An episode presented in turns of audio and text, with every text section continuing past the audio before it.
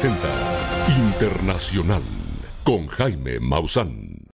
Bienvenidos a Tercer Milenio 360 Internacional. Estas son las que consideramos las verdaderas noticias.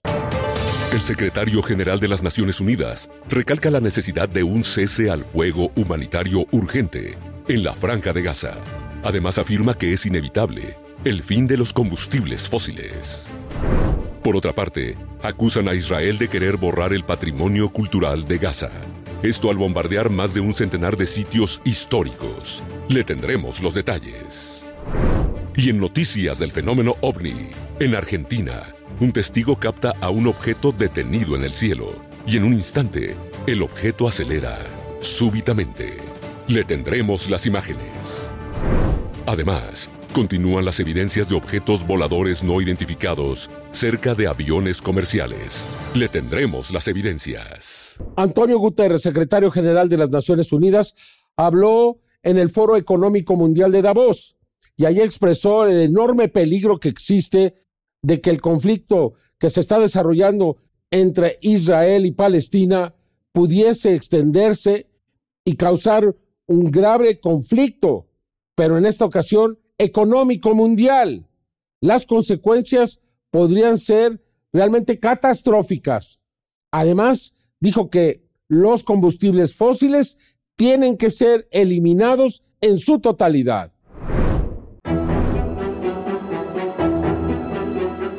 Antonio Guterres, secretario general de las Naciones Unidas, participó en el Foro Económico Mundial y ha expuesto las terribles problemáticas a las que se enfrenta el mundo actual, con los conflictos armados y la lenta transición hacia las energías limpias. Vemos una epidemia de impunidad en todo el mundo. Vemos que algunos países hacen lo que sea necesario para promover sus propios intereses a toda costa, desde la invasión de Ucrania por parte de Rusia hasta Sudán y más recientemente Gaza. En primera instancia, el secretario general de las Naciones Unidas habló sobre la crisis humanitaria que viven los civiles que están inmersos en zonas de conflictos armados, pidiendo de manera enérgica que el actual conflicto entre Israel y Hamas se detenga y exista un cese al fuego inmediato. Y de esta forma se evite que este capítulo pase a la historia como uno de los más trágicos del siglo XXI. Las partes en conflicto están ignorando el derecho internacional, pisoteando las convenciones de Ginebra e incluso violando la Carta de las Naciones Unidas. El mundo está de brazos cruzados, mientras los civiles, en su mayoría mujeres y niños, son asesinados, mutilados, bombardeados, obligados a salir de sus hogares y se les niega el acceso a la ayuda humanitaria. Del mismo modo, Antonio Guterres le pidió a los casi 200 países que estuvieron de acuerdo en la pasada COP28 cumplan su palabra de reducir el consumo mundial de combustibles fósiles y así evitar escenarios catastróficos como los que se vivieron a lo largo del 2023. Escuchemos. A medida que comienza la ruptura climática, los países siguen empeñados en aumentar las emisiones. Nuestro planeta todavía se dirige a un abrasador aumento de 3 grados en las temperaturas globales. Las sequías, las tormentas, los incendios y las inundaciones están golpeando a los países y las comunidades. Un futuro incierto nos espera como sociedad, pues la escalada en el conflicto de Gaza ya comienza a mermar el comercio internacional y con ello los expertos señalan que la economía mundial también está en riesgo. Asimismo, el panorama para nuestro planeta Tierra no es nada alentador, pues la crisis climática nos ha llevado a que 2023 sea el año más caluroso jamás registrado en la historia. Y si nuestro consumo de combustibles fósiles no se detiene, se espera que los siguientes años sean mucho peor. Información para Tercer Milenio 360 Internacional. Uno de los países que parece interesado en escalar el conflicto en el Medio Oriente es Irán, al bombardear bases del supuestamente Mossad en Irak. Y además, recuerde usted que hace un par de días también bombardeó bases en Pakistán pues de alguna manera jalando a estos países a este conflicto que podría convertirse en una guerra mundial. La tensión no cesa en Oriente Medio. sobre todo después de que Irán realizara ataques aéreos en territorio iraquí, aparentemente dirigidos a objetivos del grupo terrorista Estado Islámico y contra lo que ellos llaman espías de Israel. Esta información fue confirmada por la radiodifusión de la República Islámica de Irán. El cuerpo de la Guardia Revolucionaria Islámica anunció que en dos ataques separados atacó con misiles balísticos la sede del Mossad en Erbil, Irak, y la unión de grupos antiiraníes en Siria.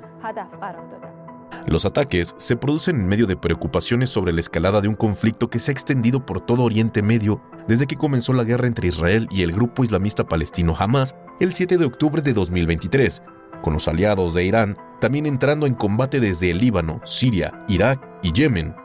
Tras el incidente en territorio iraquí, la Liga Árabe advirtió del peligro extremo de una escalada bélica en Irak y aseguró que Irak no debe convertirse en un campo de batalla regional. Simultáneamente, los rebeldes hutíes de Yemen, apoyados por Irán, han incrementado en las últimas semanas los ataques en el Mar Rojo contra barcos que sospechan están vinculados a Israel y Estados Unidos. Tras estos hechos, el gobierno estadounidense anunció que ha vuelto a designar a los hutíes como un grupo terrorista, aunque aclararon que esta designación de terroristas tendrá una duración de tan solo 30 días. Sumado a esto, funcionarios norteamericanos que pidieron quedar en el anonimato anunciaron que podrían suspender esta designación si los hutíes cesan sus ataques en el Mar Rojo. Sin duda, las tensiones en Oriente Medio han llegado a un punto en el que en realidad nadie sabe qué pasará en los próximos días o meses. Con un incremento de ataques a gran escala en toda la región y las contradictorias señales iraníes sobre la guerra entre Hamas e Israel, esta región del mundo es sin duda un polvorín a punto de explotar. Información para Tercer Milenio 360 Internacional.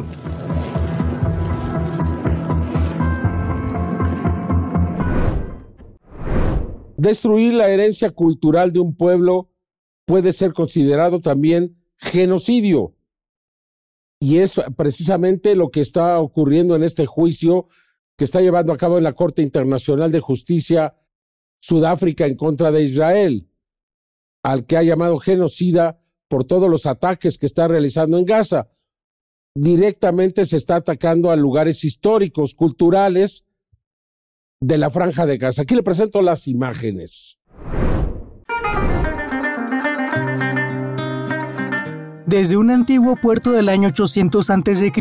hasta uno de los monasterios cristianos más antiguos del mundo, cerca de 200 lugares de importancia histórica han resultado dañados o destruidos por los ataques aéreos de Israel sobre la franja de Gaza desde que comenzó la guerra el pasado 7 de octubre. Entre los edificios y sitios históricos destruidos se encuentra la mezquita de Omari, el monumento más emblemático y antiguo de Gaza, que originalmente era una iglesia bizantina del siglo V, la iglesia ortodoxa griega de San Porfirio, considerada la tercera iglesia más antigua del mundo, un cementerio romano de 2000 años de antigüedad, descubierto el año pasado en el norte de Gaza, y ocho museos, de los que solo quedan fragmentos de cerámica y cristales rotos. Cabe recordar que toda esta destrucción del patrimonio cultural del pueblo palestino, llevada a cabo en los últimos 100 días de ataques aéreos israelíes, es uno de los tantos crímenes de genocidio que Sudáfrica denuncia contra el Estado de Israel en una demanda ante el Tribunal Internacional de Justicia. Afirma que Israel ha dañado y destruido numerosos centros palestinos de aprendizaje y cultura,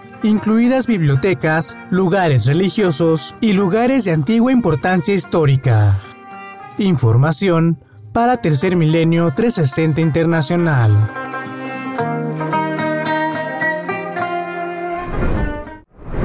Más adelante aquí en Tercer Milenio, las mejores imágenes, los mejores casos del fenómeno de los objetos anómalos no identificados.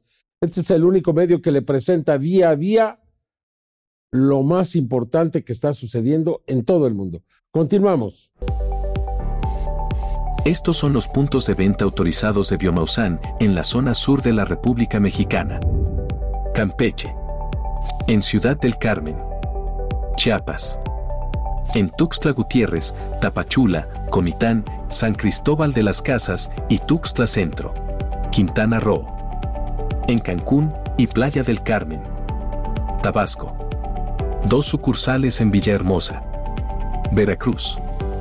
Tenemos puntos de venta en Boca del Río, Coatepec, Coatzacoalcos, Córdoba, Orizaba, Poza Rica, Jalapa y Veracruz, Veracruz. Yucatán. Dos sucursales en Mérida. Si requieres información adicional sobre cómo llegar a tu sucursal más cercana, contáctanos a través de la línea Amigo Biomausan o visita nuestra página web, donde encontrarás el mapa con indicaciones precisas para llegar. Donald Trump, quien pretende regresar a la presidencia de los Estados Unidos, acaba de declarar que desde el primer día de su gobierno va a ordenar que se perforen, se perforen, se perforen nuevos pozos petroleros que va a convertir a su país en independiente, que va a bajar el precio de la gasolina y que va a permitir a todos usar sus autos de gasolina. Algunas horas antes se había enfrentado a, un grupo de jóvenes quienes lo habían, calificado, le habían llamado como criminal ambiental. Aquí le presento todos los detalles. El exmandatario de los Estados Unidos, Donald Trump, asegura que si gana la presidencia de su país, desde el inicio de su mandato hará que los estadounidenses sean energéticamente independientes al perforar más pozos petroleros. Esto a pesar de que las Naciones Unidas están encaminando al mundo a eliminar el uso de los combustibles fósiles y hacer la transición hacia las energías limpias. We will become energy independent shortly after, but start also on day one, drill baby drill. We're going to bring your electric prices way down. We're going to bring your energy prices way down. Gasoline will be back to $2 and maybe even less than that.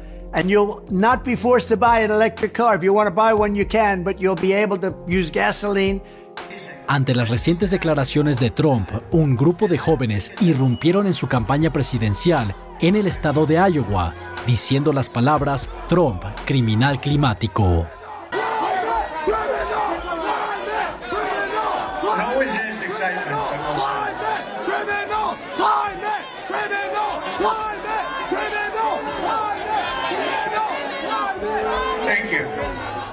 Promesas de campaña de Donald Trump que ponen en evidencia su falta de interés para evitar que la crisis climática siga empeorando por la quema de los combustibles fósiles, consecuencias que tendremos que enfrentar los jóvenes y las generaciones por venir, debido a las acciones de los líderes que están decidiendo un futuro que ellos no verán el día de mañana.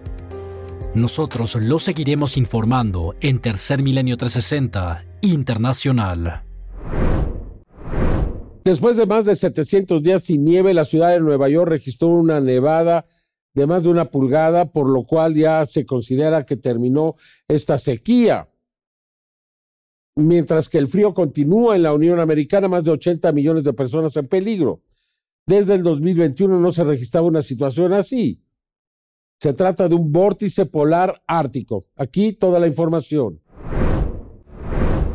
Las extremadamente bajas temperaturas continúan en el sureste estadounidense, una región del país de las barras y las estrellas que no está acostumbrada a recibir heladas y que por lo general no se preparan para estas temperaturas, a diferencia de las regiones donde el frío extremo es constante, tuberías reventadas por el frío, agua potable completamente congelada, carreteras congeladas y personas heridas e incluso muertas por las bajas temperaturas, son lo que hoy viven al menos 80 millones de estadounidenses. El siguiente video nos da un claro ejemplo de las gélidas temperaturas que Estados Unidos experimenta, donde un camión semirremolque fue visto patinando por una carretera helada en Alabama antes de estrellarse con las barandillas, mientras una tormenta invernal azota el estado del sureste de Estados Unidos. El incidente se produce después de que también se registraran múltiples accidentes en la carretera I-65 cerca de la ciudad de Cullman, y que provocaron además un cierre de la carretera en ambas direcciones durante varias horas. De igual forma, pero ahora en el noroeste norteamericano, específicamente en el estado de Nueva York y tras poco más de 700 días sin nieve, así lo anunció el Servicio Meteorológico Nacional de Estados Unidos en su cuenta de ex, antes llamada Twitter,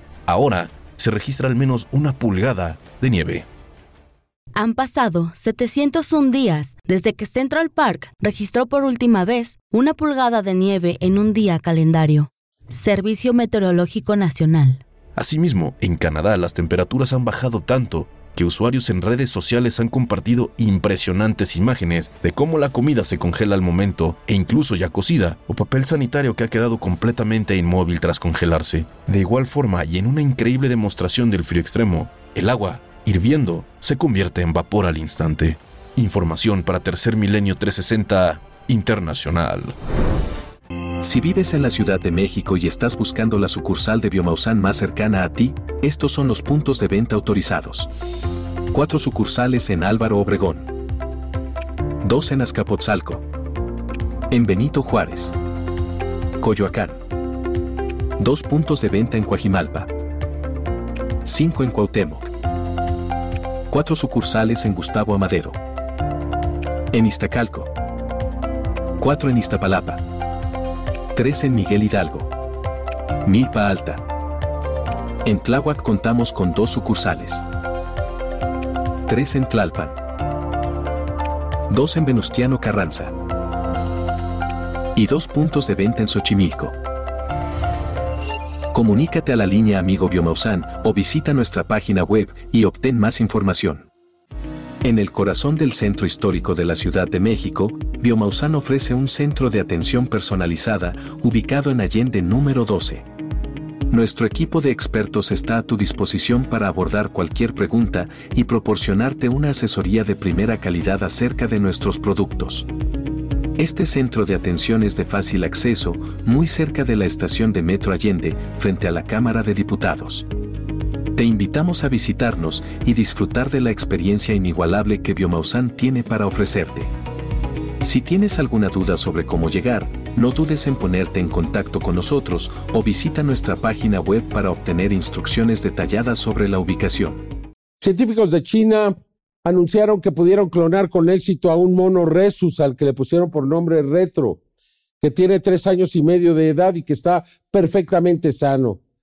Esta noticia es importante porque se trata del mamífero más cercano al ser humano que ha podido ser clonado. Esto lleva a algunos a considerar o especular la posibilidad de que algunos humanos puedan empezar a clonarse. ¿Es bueno? ¿Es malo? Realmente es un futuro que no podemos imaginar. Él es Retro, el primer macaco resus del mundo, que nació el 16 de julio del 2020 tras una exitosa estrategia de clonación. El equipo de científicos chinos que llevó a cabo esta clonación declaró que ahora Retro tiene tres años y medio, está creciendo sano y fuerte y esto es gracias a la técnica de clonación que utilizaron.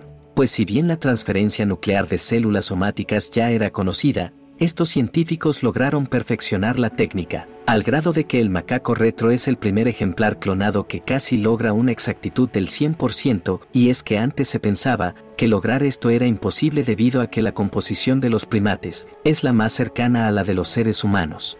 Pero el camino no fue fácil, pues a través de esta técnica los científicos chinos crearon 103 embriones y solo 11 de ellos fueron transferidos a un vientre, consiguiendo dos gestaciones y un único nacimiento, el de retro. Actualmente el ser humano ha logrado la clonación de 23 especies de mamíferos. Sin embargo, la del macaco retro ha significado un parteaguas en las técnicas de clonación que incluso crea una gran preocupación en algunas personas debido al polémico tema de la clonación humana. Pero ello es un campo en el que la ciencia no puede entrar, ya que a raíz de las primeras clonaciones en el mundo en 1952, las Naciones Unidas prohibieron la clonación del genoma humano en 1998. Información para Tercer Milenio 360 Internacional. Bueno, las leyes que fueron diseñadas y puestas en práctica para proteger a los tiburones no están funcionando se prohíbe que solamente se corte las aletas al tiburón, ahora se obliga al consumo del cuerpo completo, pero esto no redujo la pesca, por el contrario la aumentó y este animal, esta especie, está en cada vez un mayor peligro y su función en los océanos es determinante. Aquí la información. De acuerdo a un estudio publicado en la revista científica Science, algunas de las leyes destinadas para detener la amputación de aletas de tiburón en realidad no están salvando a los tiburones de morir. Por mucho tiempo, pescadores han sacado a los tiburones del mar, los suben a sus botes y les cortan sus aletas, para después regresarlos al mar, donde mueren lentamente. Actualmente, el 70% de los países a nivel mundial han creado leyes para evitar este acto atroz, de quitarle la vida a los tiburones a causa de la mutilación de sus aletas. Algunas de estas políticas incluyen traer a los tiburones completos a la costa para ser sacrificados sin tanta crueldad. A pesar de que esto ha reducido la muerte lenta de los tiburones en el fondo del océano, cada vez más tiburones mueren debido al aumento en la demanda de su carne y otros productos, usados para otros fines como productos de belleza.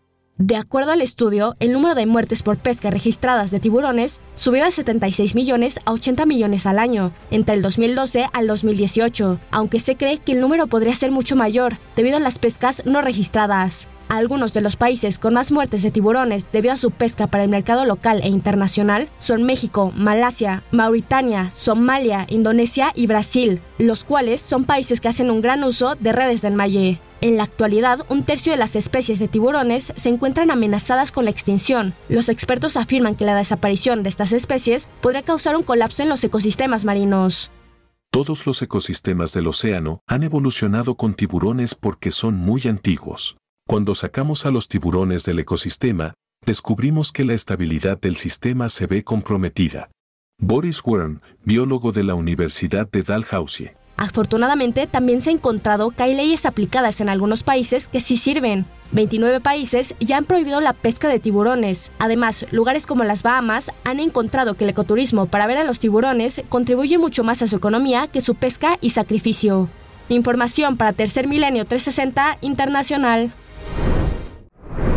Mientras que en algunos países de África hay exceso de lluvias, de agua, en otros la, sequía continúa, como en Zimbabue, donde 160 elefantes murieron debido a la sequía, además de otras especies.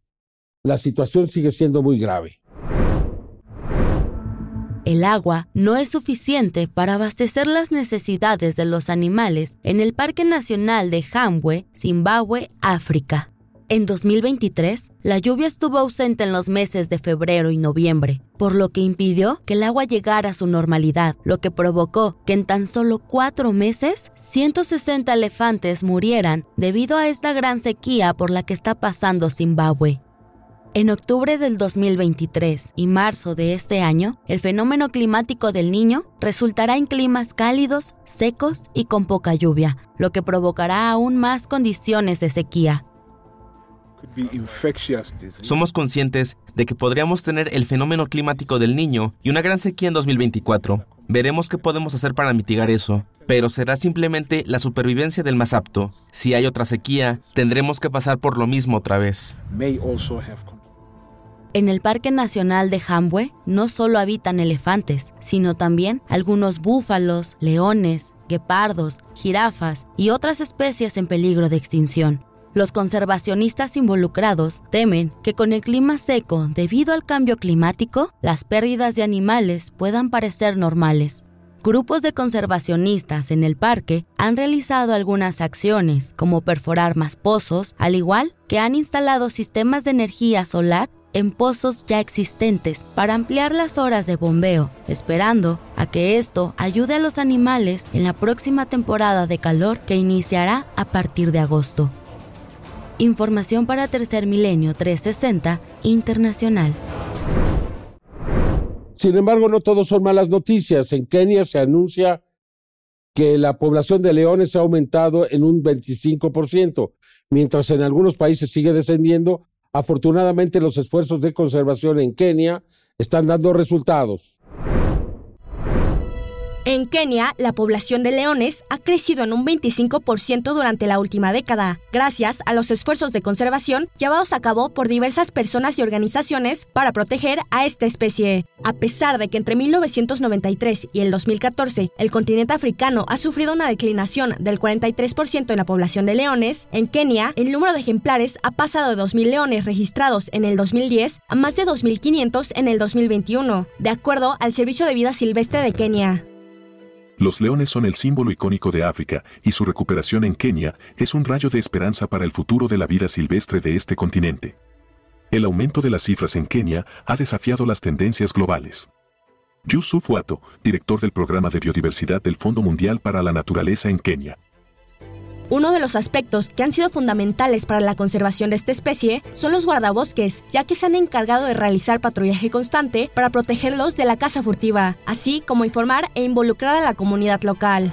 Además, los científicos han trabajado para entender el comportamiento y la ecología de los leones de este lugar, con el propósito de generar estrategias de conservación más efectivas. Otro de los factores claves para la recuperación de esta especie han sido las áreas protegidas creadas por las comunidades locales, las cuales han involucrado estableciendo lugares seguros para leones, con el beneficio de que el 100% de las ganancias por el turismo se van a la comunidad. El crecimiento en la población de leones de este país, gracias a estos esfuerzos de conservación para proteger estos mamíferos, han demostrado que es posible recuperar a especies amenazadas, un ejemplo que podrían seguir otros países para la preservación de su vida silvestre. Información para Tercer Milenio 360 Internacional. La agencia Astrobotic anunció que la misión Peregrino finalmente regresará a Tierra y pues todo su contenido, incluyendo a las cenizas y todo lo que llevaba, se va a destruir. Desafortunadamente aún no se sabe en dónde va a caer. La compañía estadounidense Astrobotic Technology ha dado a conocer que su nave Peregrine Mission One, que se tenía planeado descendería en la Luna en el mes de febrero, no cumplirá con su objetivo y de hecho regresará a la Tierra, quemándose al entrar en nuestra atmósfera. La nave Peregrine, que fue lanzada al espacio el 8 de enero de 2024, aspiraba a convertirse en la primera misión privada en llegar a la Luna sin embargo, pocas horas después del despegue, Astrobotic anunció que había detectado fallas en el sistema de propulsión. Después de un minucioso análisis, se confirmó que existía una grave fuga de combustible en la nave, lo que le impediría descender en la superficie lunar. A pesar de ello existía la esperanza de que la nave pudiera seguir funcionando como una especie de satélite o cápsula del tiempo, en el interior de la nave Peregrine se encuentran instrumentos científicos de la NASA, así como 15 cargas útiles de distintos países, incluido México, que envió 5 robots del proyecto Colmena de la Universidad Nacional Autónoma de México. Ahora Astrobotic ha confirmado que después de realizar diversas pruebas en el espacio que le serán útiles para futuras misiones, la nave Peregrine finalmente regresará a la Tierra, desintegrándose al entrar a nuestra atmósfera. Esto a pesar de que la Peregrine logró alejarse a un máximo de 350.000 kilómetros de la Tierra, una distancia un poco mayor que la que existe a la Luna. Información para Tercer Milenio 360 Internacional. El sábado 6 de enero en la provincia de Corrientes, en Argentina, una persona observó a este objeto detenido en el cielo y lo grabó. La imagen es de gran calidad y entonces de forma súbita el objeto despega a una velocidad que lo convierte casi en invisible. Extraordinarias imágenes. Observe con atención el siguiente video. Esta sorprendente evidencia fue reportada a través del diario Época de Argentina y de acuerdo a la información, tendría lugar el sábado 6 de enero del 2024 en la provincia de Corrientes, en esta nación sudamericana. En la toma quedó registrado el momento en el que un gran objeto en forma de disco se posicionó por arriba de la popular discoteca Sabot de esta localidad y de manera súbita acelera a una velocidad extraordinaria. Incluso disminuyendo la velocidad drásticamente, el desplazamiento es increíble. El visitante parecería volverse casi invisible. Incluso es posible apreciar un ave que vuela muy cerca del punto del avistamiento. Después de mantenerse estático, la aceleración es instantánea. Calcular la velocidad a la que se mueve es difícil. Otra evidencia que pone de relieve que sin duda esta es una muestra más de algún tipo de tecnología avanzada que no es humana. Adicionalmente se informó que fueron varios los testigos que tuvieron oportunidad de observar al fenómeno anómalo no identificado reportado por el medio de comunicación argentino. A lo largo de los últimos años se ha podido documentar en múltiples evidencias cómo estos objetos se desplazan a velocidades hipersónicas. Un caso muy singular y polémico ocurriría el 24 de julio del año 2000, cuando una testigo identificada como Bárbara Sicuranza al realizar un paseo en helicóptero turístico con un grupo de amigos en la ciudad de Nueva York, tuvo la oportunidad de registrar el increíble desplazamiento de un objeto que previamente sobrevolaba la zona media de una de las desaparecidas Torres Gemelas. La grabación fue realizada un año antes de que ocurriera el atentado en contra de ambos edificios.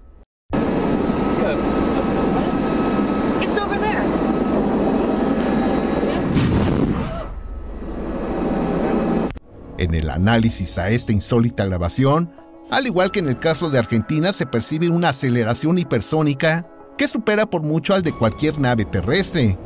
También disminuyendo la velocidad, es posible apreciar que el desplazamiento es sorprendente.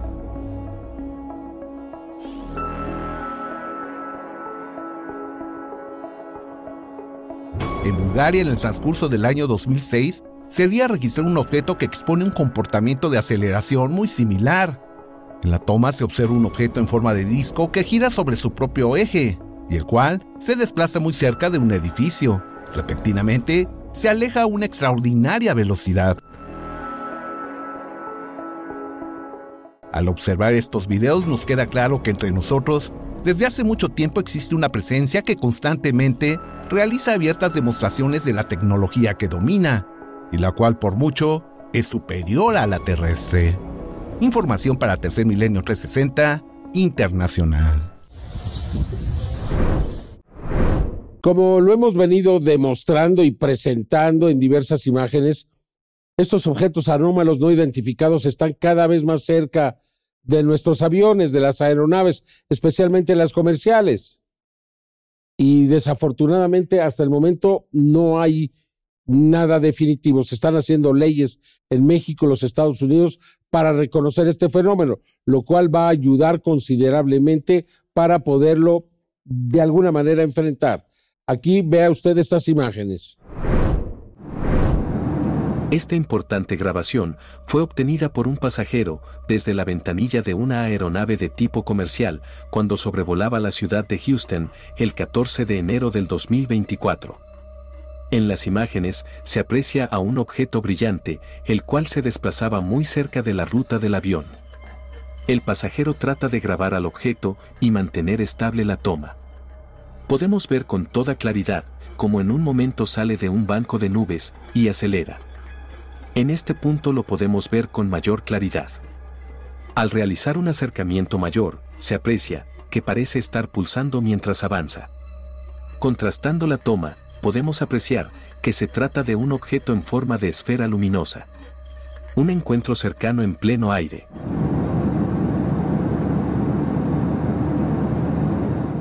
Este tipo de situaciones son las que han propiciado que las autoridades en los Estados Unidos tomen esto con una mayor consideración y seriedad. Ya que cada vez son mayores los reportes de objetos anómalos que se acercan a los aviones de tipo comercial, lo cual se considera como un riesgo para la navegación aérea.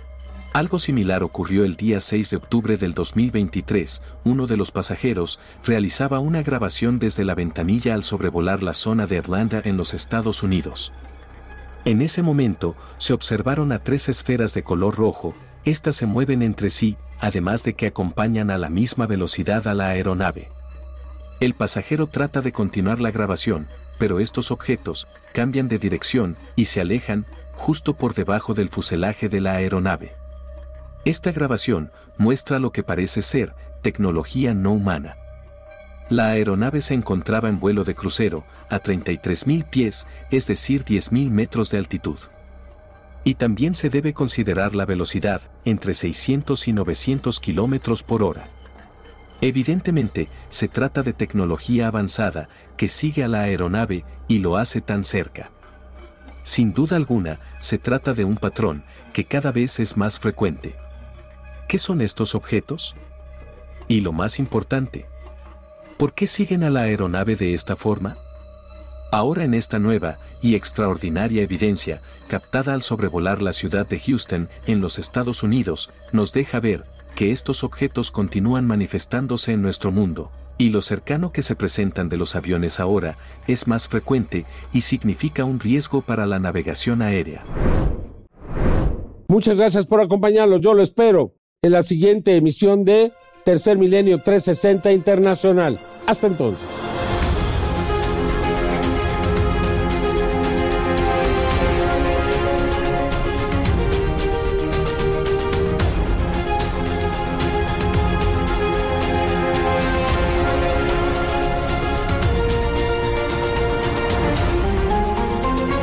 Esto fue Tercer Milenio 360